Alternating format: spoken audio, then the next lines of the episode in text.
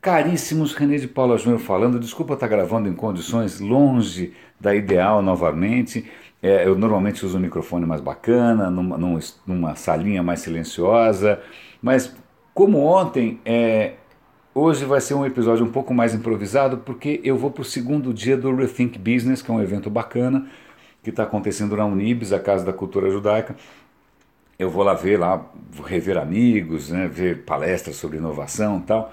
Mas como eu tenho pouco tempo, eu estou gravando direto no meu smartphone em condições não ideais. Então espero que o áudio esteja, sei lá, aceitável pelo menos.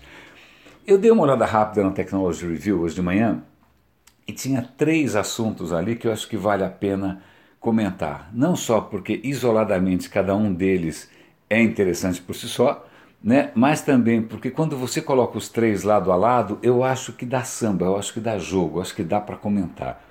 A primeira notícia, que é bastante empolgante, bastante entusiasmante, são pesquisadores americanos que descobriram como dar uma turbinada, uma bombada na fotossíntese. Eles estão conseguindo, por engenharia genética, criar plantas que crescem mais rápido e crescem 20% mais. Então as folhas e as raízes são mais robustas, a planta cresce mais rápido. Como é que eles fizeram isso? Eles descobriram que a planta do tabaco ela tem uma propriedade curiosa. Quando a luminosidade diminui, ela puxa para baixo, ela ajusta um pouco para baixo a fotossíntese, ela puxa o freio de mão. Quando o sol volta a brilhar muito, a fotossíntese volta lentamente aos níveis ideais, mas lentamente. O que eles descobriram é como acelerar essa retomada né, como se fosse a retomada do motor, né, como é que ele retoma a velocidade.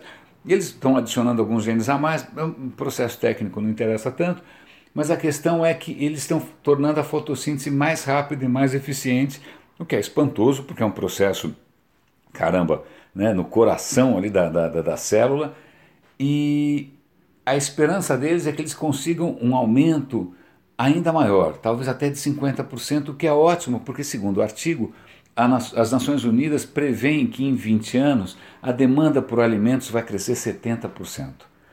O que é meio assustador, porque de uns tempos para cá, com toda essa história de coisas geneticamente modificadas, os ganhos têm sido marginais. Então, um ganho de 20 até 50% em produtividade é uma boa notícia para a engenharia genética.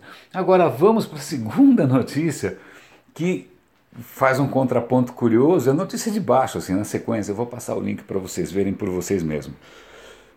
O presidente Obama recebeu ali um relatório da equipe dele, alertando para o futuro risco, para um risco iminente, representado pela engenharia genética. Por quê? Porque técnicas como CRISPR, CRISPR é uma, é, eu já comentei bastante aqui no Radinho, a gente comenta de novo, é uma nova técnica de manipulação genética que é muito poderosa e muito acessível. Né? Você dá copy-paste, porque DNA é código. Então é como se você tivesse um Word que você recortasse, colasse, corta no meio, edita ali, você com muita facilidade você consegue alterar o DNA. O drama disso é que é tão acessível que qualquer mané numa garagem pode estar criando uma superbactéria, um supervírus. É como se fosse uma nova versão do garoto mané que entra num site, num site obscuro, é, baixa um vírus ou um script ou algum tipo de manual de instruções para fazer maldade e faz um estrago desgraçado no digital. Agora, com CRISPR, isso pode acontecer e é viável no mundo biológico. Né? O cara pode criar um supervírus ou por burrada, né, ou por descuido, ou por maldade, e aí esses, esses especialistas estão alertando o Obama que o governo tem que ter um plano de contingência, um plano para como é que ele lida com esse tipo de ameaça. E eles vão tentar fazer a mesma coisa com o Trump, o que, bom, para mim o Trump já é uma, uma arma biológica por si só, né, não vem ao caso. Agora vamos para a terceira notícia, que acho que de novo, por si só é, é, é, interessante e junto com as outras duas forma um painel curioso. Há algum tempo atrás é, ganhou muito notori muita notoriedade uma startup americana chamada Theranos, Theranos, que prometia fazer exames de sangue, exames de saúde, exames médicos, de maneira muito acessível, fácil, com uma, eles iam criar uma maquininha que com uma gota de sangue ia conseguir fazer todos os exames do mundo. A promessa era quase milagrosa. Né? E como os caras eram muito bem relacionados, eles levantaram muito dinheiro. Né? E só que acontece o seguinte: mesmo com essa combinação de promessas é, revolucionárias e influência, amigos influentes em lugares importantes e dinheiro praticamente infinito, esses caras são um fiasco. Funcionários, é, com um pouco né, de senso de, de ética também, denunciaram que não só os caras não iam entregar nunca essa história, como as promessas eram realmente inviáveis. Então a Teranos passou de ser a queridinha do mercado, provavelmente né, tema de mil palestras e TEDs e essas coisas todas que todo mundo cai que nem pato, né, para ser, segundo a revista Forbes, para valer zero rosca. A Teranos não vale nada. E é um case exemplar do quanto o hype, né, o quanto o hype faz a gente acreditar em promessas furadas.